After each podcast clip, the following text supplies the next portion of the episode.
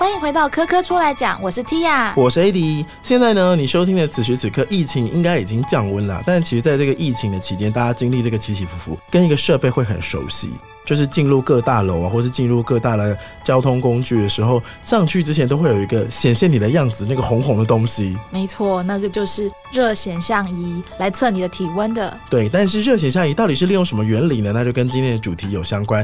进入主题之前，让我们欢迎今天的来宾是远流科学少年总编辑雅倩老师，欢迎老师，欢迎老师，谢谢大家好。嗨，老师，我们今天常提到这个热显像仪要利用什么原理呢？请老师直接给大家一个解答吧。大家知道。我们所有的人都是一个辐射体吗？什么意思？什么意思？你有体温吗？有有体温，有体温你就会。我以为说我有什么味道？有 什么味道？是。你有体温，你就会发射红外线。哦。对，那因为你热嘛，那有温度的话就是有红外线。只要有温度就会有吗？对。那冰块有吗？冰块有没有温度？有啊。冰块零度。零度也是度，零度也会有红外线，对，但是但是它会有差异，对不对？就说你的温度高，当然你辐射出来的红外线就会比较多。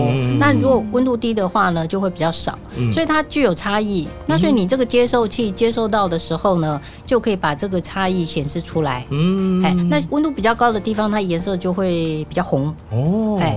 那所以你就可以看得出来，哎，这个人到底有没有发烧？如果我们赶路的时候很热，然后要上楼之前被那个热显像仪照到，就会很红。对，你就红。可是我慢慢走上班，我是一个准时的人，我就没有那么红。对，没错。但是我们的体温其实如果发烧的话，其实也是高那一两度，它可以这么精确的可以侦测到这个体温。我想现在的科技应该是蛮发达的。嗯。那红外线是具有透视功能的吗？呃，我我们是想到这个问题，我会觉得很有趣。就是说，我们来想一下，说我们怎么可以看到一个东西？嗯，我们会看到东西，其实就是因为光进入我们的眼中嘛。是。那进入眼中之后，那经过视神经到大脑，然后再转移，对不对？那你就知道说，哦。我看到了一个东西，嗯，那所以说呢，你这个光它可以照到什么东西，然后你接收到什么样子的东西，基本上就是你所看到的。嗯，好，那红外线它有一个特色，就是说它的穿透性比一般的可见光来的高。嗯，意思就是说，比方说你有如果有云雾，你的可见光可能穿不过去，但是红外线是可以穿得过去的。嗯，好，那如果说你身上穿的衣服是丝的，嗯，哎，红外线就可以穿得过去。如果是棉的，它就穿不过去。好，那穿过去会怎么样呢？它穿过去，它就照到你的身体啦。对，你说检查我有没有携带违禁品，所以机场会不会有这个啊？机场好像比较多是用 X 光，就更更彻底。对，对对对。啊，然后它照到你的皮肤，然后再投射出来。如果说你有一个接收器，嗯，可以接受到从你的皮肤反射出来的光线的话。嗯，那是不是就看到你的皮肤了？你就可以看到我的裸体吗？当然，现在想起来是觉得充满瑕疵，好看吗？好看吗？可是，哎，那如果我拿这个可以看到大家裸体的这个像显像仪在路上走吗？难道我不会被干扰吗？比如说车子也很热啊，然后地板可能太阳照过也很热啊，我怎么能够确定它能够照得出这个人形？对，所以也不用太担心，对不对？干扰我很多 啊！而且现在红外线的监视器这么多，如果真的会照到裸体的话，照理说不会有这么普及。我我觉得应该是说你接收端做了什么事啦？嗯，因为前几年就有一款摄影机。很红是什么？然后它这个摄影机就是红外线摄影机。嗯，那这个摄影机它就是主要就是会发射红外线。嗯，然后你拍摄到的这个物件投射回来的光线，它可以接收。嗯接收之后，那但有软体啊，那有软体的话，它就会去把这个它所接收到的这个光线再转移，然后形成影像。嗯，但是你现在想象的影像都是哦五彩缤纷，我可以看到非常精彩的画面，然后所有的女性就非常的惊恐。嗯，但其实也其实也也不是啊，因为你红外线照到的。反射出来的这个物件啊，其实跟我们可见光也是不不一样的。所以我基本上在看看到那个影，我我就是去查一下，因为我非常好奇。那查一下，发现它所呃转移出来的影像基本上就是黑白的，然后也不会那么清楚。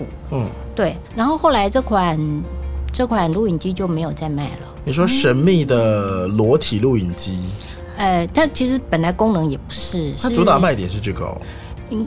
我觉得不是啦，是不孝商人这样子，就贴上了给他贴上这个标签。对啊，大家就会觉得哇不得了了，可以透视哎。但基本上你看到那个影像，你也觉得真的是透视，就是 没有想象中的那么让人觉得充满厉害哎，充满瑕疵，没有没有没有。嗯，说不定 AI 来运算还比较干脆的，还在那边偷看。但是我想问一下，红外线的这种显像仪，它能够接收到红外线的热吗？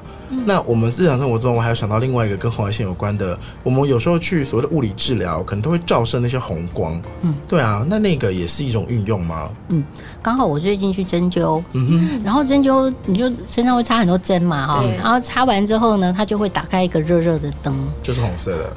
对，但基本上其实红外线你是看不到的啦。那它那个灯是我我觉得它应该是说，比方说像我们遥控器也是用红外线啊，对嗯对，那你看到的红色是 LED 的颜色，哦，好，但是它发射的时候可能有个波段啦，嗯。那那其中就会包含红外线的那个波段，哦。那所以它发射出来这个红外线，因为红外线它的这个波长跟热辐射是接近的嘛，嗯哼。好，那所以你就会觉得说，哎，照起来热热的，而且皮肤比较好吸收红外线，那它就可以促进你血液循环。哦，那你在针灸的时候，你这个血液就是追求血液循环，让你的身体舒缓嘛，然后再加上这个红外线照射的灯，就可以加强你的这个疗效。哦，原来是这样子的原理。嗯刚刚讲到遥控器，对不对？哎，你知不知道遥控器要怎么看它有没有电？呃，打他两下，我就拿出来这样啪啪，但每个妈妈都会教的方式。其实它有一个方法，就是你用手机的录影功能去对着它的那个发射的那个孔。什么意思？，对，然后你再按那个遥控器的按钮之后，嗯如果它是有电的，嗯那你从那个录影就会看到它发出白光。真的假的？对，，就是红外线、请把那个冷气机遥控器拿来，现在立刻使用看看。啊真的就是要测试它有没有电哦。所以我就是就是录录影那个灯泡的地方，然后开始随便按那个钮，它如果有白光就代表有。对对对。但为什么拍到的是白光？嗯，我也不清楚，就是一个就是是一个生活小常识没错。啊，好有趣哦！因为我之前有看过一个 A P P，是手机连上去之后就可以遥控操作冷气啊什么之类的。嗯对，可是手机里面是不是其实没有红外线的功能？手机的话，应该比较可能是 WiFi 或者是蓝牙之类的。对啊，对。然后我在用的时候，我都会想象它有那个红外线功能，就会把手机对着那个冷气它其实在，它其实但也是一种根本没差。它其实也是一种电磁波啦，它不是红外线，但是它也是一种电磁波，会就是可以去引呃控制这样子。嗯，哎、那红外线跟紫外线会有什么样的差别呢？红外线跟紫外线的话，他们如果你把整个电磁波的波谱这样摊开来看的话，嗯我们如果把人类看到的可见光放在中间的话，嗯那在红橙黄绿蓝靛紫的红色的外面就会是红红外外线，紫色的外面就是紫紫外外线。那它们的差别就在于说，红外线的波长是比较长的，嗯，对，然后紫外线的波长是比较短的，嗯，比较密嘛。对对。那所以紫外线是比较热的吧？紫外线它能量比较强。对，应该是能量比较强。哦对。那如果是红外线，这样感觉大家身上都有，跟只要有温度的人都会散发，会不会造成，比如说全球气温上升，让台北更热，嗯，录音间更热，应该是哦，就是我们人多的地方，基本上那个气温就会比较高一点。嗯，对，就是说到这个的话，其实就讲到全球暖化这个事情嘛，哈。是那一般我们会觉得说，好像听到这个温室效应啊、全球暖化、就会开始产生二氧化碳，责怪人类。嗯，但我想要先说一点，就是说，其实温室效应也不是那么差的东西，它是很有好处的。真的吗？真的，比方说，呃，太阳光的话，太阳光它里面含有的就是可见光大概一半嘛，哈对，然后红外线大概一半，然后少数的这个紫外线。嗯，好，那它。比方说，你想想看，你你照射在这个月球上，跟照射在地球上，为什么月球它的温度会一百度负一百度？嗯它是一照太阳就热的要死嘛，嗯好、然后没有太阳的时候就会非常的冷，但是这个地球却没有这个问题。好，我们的平均温度大概就是十五度。好，那基本上就是因为有温室气体，地球才可以保持这样子比较恒定的温度就。把温度保保保护住、保持住嘛。对，因为你光线太阳光呢，它在穿越这个大气层的时候，有部分就会被反射回太空中，嗯然后有部分它会穿透这个大气层，然后进到这个地球，它就会照到地表，嗯那地表就会吸收嘛。嗯，那吸收之后呢，它会再用红外线的方式把它辐射出来。哦，对，那辐射出来之后，如果说你没有大气层的话，你不是就又回到太空去了吗？对。好，那但是呢，因为地球有这个大气层里头有大量的水汽，对。哦，也有二氧化碳，嗯好，那这些就是温室气体，它可以吸收红外线，再把它辐射回来，嗯那所以热量就不会整个完全散失到太空中去。嗯那当它达到一个平衡的时候呢，那地球的温度就可以维持在一个比较温暖的状态。哦，对，那所以说，如果说没有温室气体的话，地球可能到负对负十八度，不是很冷就是很热。不是很冷就很热，对。但是危险的就是说，如果你这个平衡失去了，比方说你的二氧化碳太多，那你的温度就会不断的上升，那就太热了。嗯，对，现在的问题是在这里，现在是温度太高。就不断的升高，因为二氧化碳累积越来越多嘛。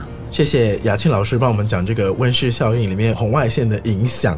但是刚刚提到，因为刚刚替瑶分享一个红外线的那个日常小尝试嘛，我也想要分享一个日常的小尝试。好的，好的，也没有到小尝试，就是就是任天堂有出一款游戏机叫 Switch，然后它里面的把手其实是有红外线摄影机的，所以我不知道你们之前有没有玩过，是因为它有出一款周边配备是纸箱游戏，就是你把那个它纸箱有分很多种，像其中有一款呢是把它那个纸箱折成一个纸钢琴，然后呢你把一只其中一个把手，那个把手里面是内含摄影机的，你把它放入一个插槽，嗯，就这样，然后你在弹那个纸钢琴，你的那个游戏机就会开始发出钢琴的声音。你只在弹纸钢琴哦，你的游戏机会发出钢琴的声音。那它的原理就是因为它那个把手里面的红外线会照射，然后哪一些点啊，哪一些点会反射光什么的。对，所以你哦你按了什么，它就会弹什么。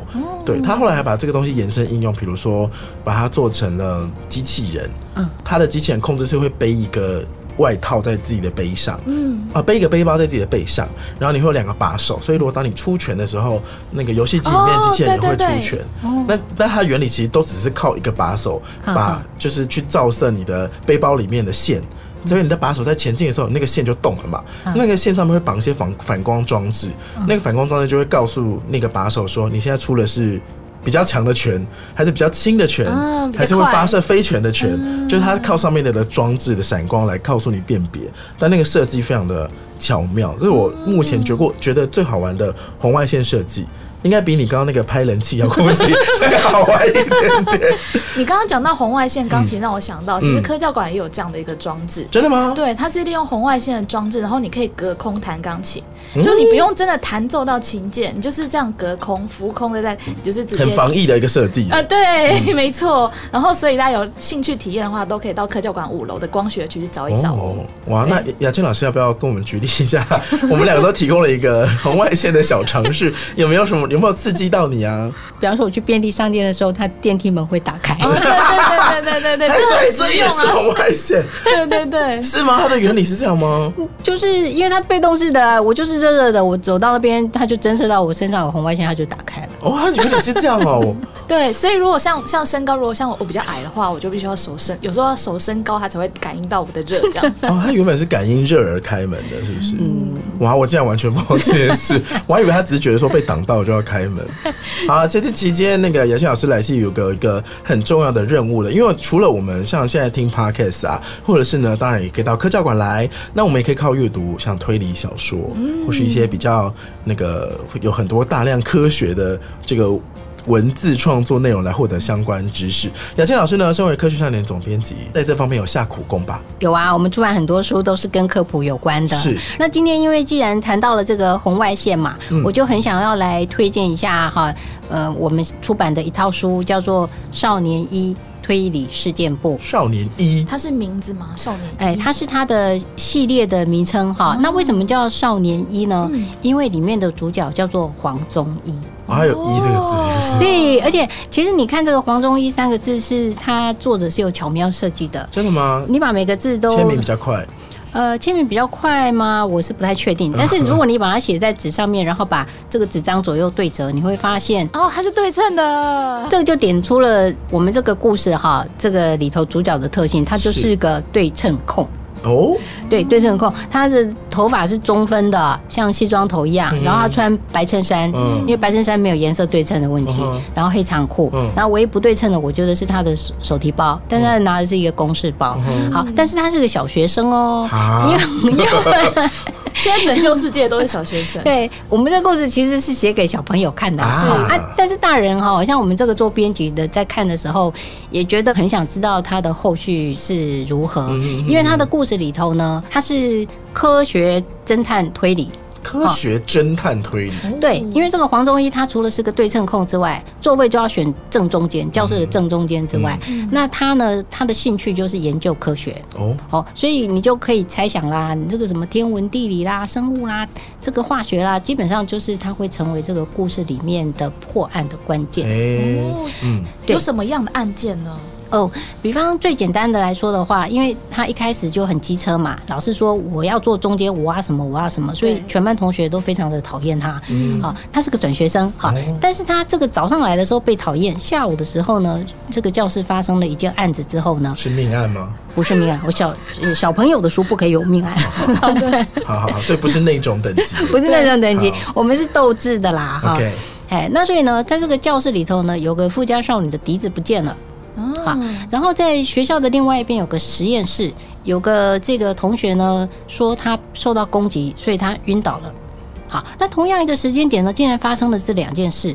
然后呢，被攻击晕倒的这个小男生呢，基本上是个小坏坏，所以同学只要有发生什么坏事呢，就会说一定是他做的。小恶霸，小恶霸，哎、那所以这个这个富家女就说，一定是他偷了我的笛子，我要收书包。嗯好，那这个时候黄忠义就二话不说，就走到了那个实验室去。那这个实验室呢，有个落地窗哦，非常的广阔。是好，他看着这个美丽的这个校景，呃，校园的景色之后，然后又发现说，哎，天上阴阴的，所以早上其实天色是阴阴暗的。嗯，然后呢，教室的灯原本是打开的，然后老师把它关掉，还被他斥责说你怎么可以关？这是现场，不可以随便动。哦，对好，那这个诀窍就在里头了。这个小男生坏蛋小男生呢，个子长得特别小。嗯哼，好，那他说他被攻击了，他就在这个窗边哈、放实验器材的地方在拿东西，结果要拿东西的时候呢，后面就有人攻击他。那王中义就借由这个事情推理出推理出结论吗？他在说谎呢。哦，他是说谎，对，这个小坏坏在说谎。嗯，对，为什么呢？大家有机会的时候，可以在下雨天的时候，然后室内开灯，嗯，然后看看窗户。嗯，你看到窗户是看到自己还是看到外面？下雨天的时候打开灯，看到自己，看到自己，嗯。反射嘛，对不对？嗯。然后这个小朋友，这个小坏坏长得特别矮，嘿，然后他说后面有人攻击他，但他不晓得是谁，嗯。哼，怎么可能呢？他哦，因为你其实应该看得到，对，对啊，其实应该说他就抓到这个事情，对。嗯，所以你不可能被被被被攻击，对，你被你你说你被攻击，但是你又不晓得是谁，你这里头就是有有猫腻。对有猫腻，对，所以他就借此就破案了。他说你说谎，对，然后就破案之后，大家就说哇，你好厉害哦！所以他就从一个大家讨厌的转学生变成了科学怪探。哦，变成大家依靠的对象，哎，这这只是第一个单元啊。那我们这个书总共有六本，所以每个单元每哎，那一本会有几个单元？一本有大概六七个，哦，但是这个这个每个单元都会跟科学小常识有关里面都里面都会埋一些科学的东西进去，然后每个单元的最后呢，还会有一个这个破案之钥。想说，如果小朋友你没有看出来，来看看一下包。破案之钥，学点东西。然后想问有没有最难的？最难的、哦，对，我觉得你就是真的要思考一下都都要思考，都要思考，而且我们有有有把线索埋在那个插图里面哦。哦。对，然后插图也都有一些对嗯插图，其实我们做那个插图做的很累耶。我有看到很用心。它有什么配方之类的吗？你说配方指的是就比如是说，他要调一个什么，说这个加这个啊，就有有这种化学的有，的有的也有有的，比方说你你把盐水这样吗？酒精加酒精好了，就是我酒精加酒精还是这样酒精啊这样说，？我有点破梗，但是我知道一个，就是假设你现在准备两杯容易透明的，嗯好，然后都是放在烧杯里头，嗯然后都是一百毫升，刚刚好，你就看刚刚好。然后你把这两杯呢倒到另外一个杯子里头去，嗯哼，它加起来却不到两百。什么意思？为什么？会蒸无良商人蒸散吗？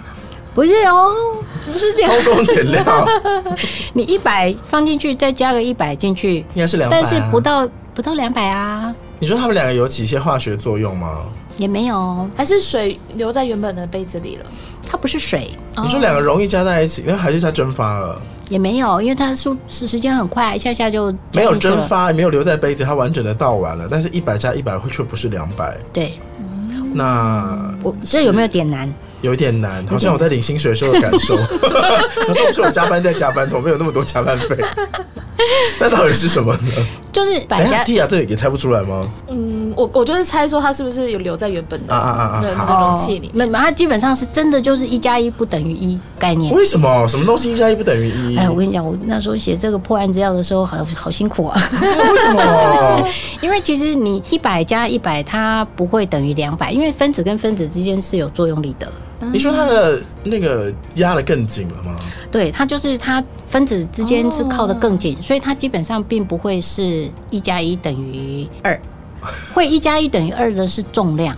我后来才发现，原来是重量，并不是体积。哦。嗯你，这个就是阿嬷的衣橱啊，只能塞两件冬被，阿嬷就可以塞到四件。对，体积其实是不一样，但是重量是的确会变四倍。我觉得你阿妈很厉害。没有没有没有，大家的家衣柜应该都有一样的感受。哦，原来是这两，天哪，嗯，你看了吧，这很难吧？真的很难哎，完全猜不到。快点来看，快点来看，好值得，他最后总会出六本，已经全部出来了吗？已经出来了。嗯，对，那今天的主题那个红外光啊，或者是其他的一些非呃不不可见光，里面也有谈到一些内容嘛？其实蛮多的，因为小朋友光学是蛮重要的。对哦所以像刚刚关于看见啦，然后或者是这个窗玻璃啦，嗯然后红外线呃热显像仪啦，对红外线透视啊，嗯这个都埋进去了其。实都非常生活化的内容。对，都埋进去了。哦，这很用心哎。我想问一下说那些科学的破案之药都是谁找出来的？呃，基本上我破案之药是我写的啦，所以 真的哦 但是因为作者更厉害，我觉得嗯那个作者他本身是在推理界已经经营十几二十年，可能不止嗯非了，常熟悉，非常熟悉，所以那个关于哪个案子要怎么破哈，关于那个梗他是非常有想法的。那因为我们跟他要稿是我们是科学少年嘛，对所以就跟他出个难题，说，哎、那你帮我把科学的东西放进去。那还好他有个儿子非常喜欢科学。哦，所以呢，他常常会跟他儿子讨论，讨论之后呢，就把这个知识内容放进去。然后他儿子考上了台大物理系了，哦，很棒哎。所以，所以我想说，哎，那嗯，也许科少年一有点贡献吗？哎，我想问一下，少年一推理本人是有遇到坏人的吗？就呃，是有故事里头是有遇到有坏人埋在里头，就是你看第一集的时候，他是用第一人称去撰写，所以会有反派。呃。对你一开始猜不出来，我们第一步的时候，第一步叫做《再见青鸟》，好，然后一开始就是说有个人在开始写日记，那他写日记说，哎呀，青鸟叫我要写日记，然后今天来了一个转学生，嗯好，那你根本都不晓得是谁在写日记，然后也不晓得青鸟是谁，嗯。但是这个青鸟就它在里头就会三不五时出现，然后你就觉得这个是个坏蛋，然后他要拐骗小孩子吗？然后到最后的时候，青鸟有没有出现呢？他到底是谁呢？这他就会贯穿整个故事。好，那所以你在第一部的时候看完第一部的时候，他先有一个悬疑解决了，他就你就知道了是谁写那个故事。但然后他后续的故事，他就用每一个学生来写。哦，对每一个学生都有一个故事。对，所以你看到第一集的那个主角写的，比方说他写小坏坏好了，好，他写的观点就是全班的观点嘛。嗯。但是他后面的时候呢，小坏坏自己也出来讲话，嗯哼所以你就知道哦，原来小坏坏是这样想的、啊，嗯所以他其实也没那么坏。对他也不是纯粹的坏人。对，所以我觉得他这个小说哈，呃，对于这个成长中的孩子，我觉得他可能可以给他一些启发。就说，因为我们惯常都是会以自己的观点去想事情，但是当你看到你的同学可能不是这样想啊，好，你看他很快乐，比方说里面有校花，那校花其实也有很多的烦恼，好，那你你就在里头就可以开始去体会说，哦，原来这个世界的观点不是只有我一个。你开始会有不同的观点进去。哇，连这个教育意义都已经包含在里面了。我觉得这个对儿童小说非常重要，嗯所以我我们那时候也有特别跟这个作者沟通这件事。嗯那因为他本身是个爸爸嘛，哈，那他对于这个儿童教育这块也非常关注。嗯然后我记得他就说，他心里想的是，我的小孩如果有什么样子的状况，会是我最担心的。嗯好，然后他就把这样子的动念哈，把它写进去。然后他为了写作呢，也去问了，就是看了很多的书啦，然后还去跟踪小朋友，然后想要知道小朋友在想什么。可以用观察，太推理对我了。我我我可能是用字比较 用师你入戏了，老师你入戏了。对，用字比较重一点。嗯好，然后他就把他对于这个青少年成长过程当中的种种的关怀，也都把它写进去。啊，好感人的一部作品对对，我就推荐给各位家长啊！跟老师。少年一推理事件部。那我们今天其实一开始的时候聊到很多关于红外线的日常应用，然后也非常感谢雅倩老师来跟我们分享这个充满了科学知识的一部作品。没错但虽然我今天差不多要做结，但我后来发现蒂亚其实找了很多的资料。嗯，你要不要挑一个你最想讲的跟大家分享？哦好我觉得好有趣哦。好，最后再跟大家分享一下那个红外线的一些应用。好，在二零二一年的圣诞节的时候，嗯韦伯太空望远镜升空了。那它给人类带来的改变，还有之后的一些研究发展呢？呃，目前研究人员关注的是说，可以拍摄到一些在大爆炸之后新生的一些星系，远比我们现在所居住的星系还要年轻许多。这些星系可以用一些很微弱、很微弱的讯号把它捕捉起来，那就可以让我们人类观测得到。